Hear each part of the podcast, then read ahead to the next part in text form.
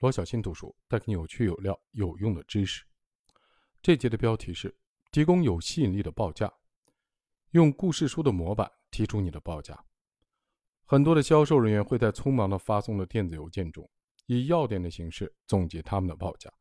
当客户拒绝时，还会感到惊讶。通常，客户会把不购买的理由归结为价格、竞争力、时间的要求、预算的限制等等。但我怀疑这些理由是站不住脚的。实际的情况是，客户很可能对交易将如何进行，以及他们能够从交易中得到什么感到困惑。人们总是会拒绝令人困惑的报价。出于这个原因，你应该在报价、宣传册和视频中强调故事的要点。在推销的过程中，当我们了解客户的问题，制定计划，为故事的高潮做铺垫时，不应该假设他们能够记住每一个字，或者会做笔记，花费几个小时研究我们的报价。更有可能的是，他们聊得很愉快，被故事吸引，然后回到家忘记了所有的细节，然后到了该做决定的时候，他们感到困惑。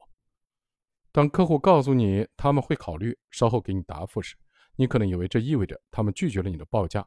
实际上，我并不认为他们是在拒绝你，他们真正想说的是：“等我弄清楚了再给你答复。”遗憾的是，他们始终没有弄清楚。为什么？因为你从来没有给他一份简单有趣的文档。供他们阅读和判断，帮助他们澄清困惑。这就是为什么好的报价、宣传册、网站、视频，或者我们为了完成销售制作的任何的附件如此重要的原因。人们不喜欢走入迷雾，我们内在的生存的机制希望我们留在没有威胁或潜在威胁的环境中，而迷雾中有太多未知的神秘因素了。思想的世界也是如此。如果我们对未来是什么样子，某人的意图是什么？或者下一步应该做什么而感到困惑，大脑就会感知到心里的迷雾，并向后退缩。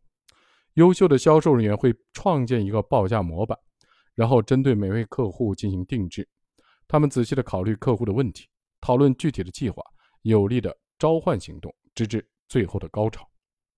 一份好的报价单可以使用以下模板：一、客户的问题；二、能够解决问题的产品。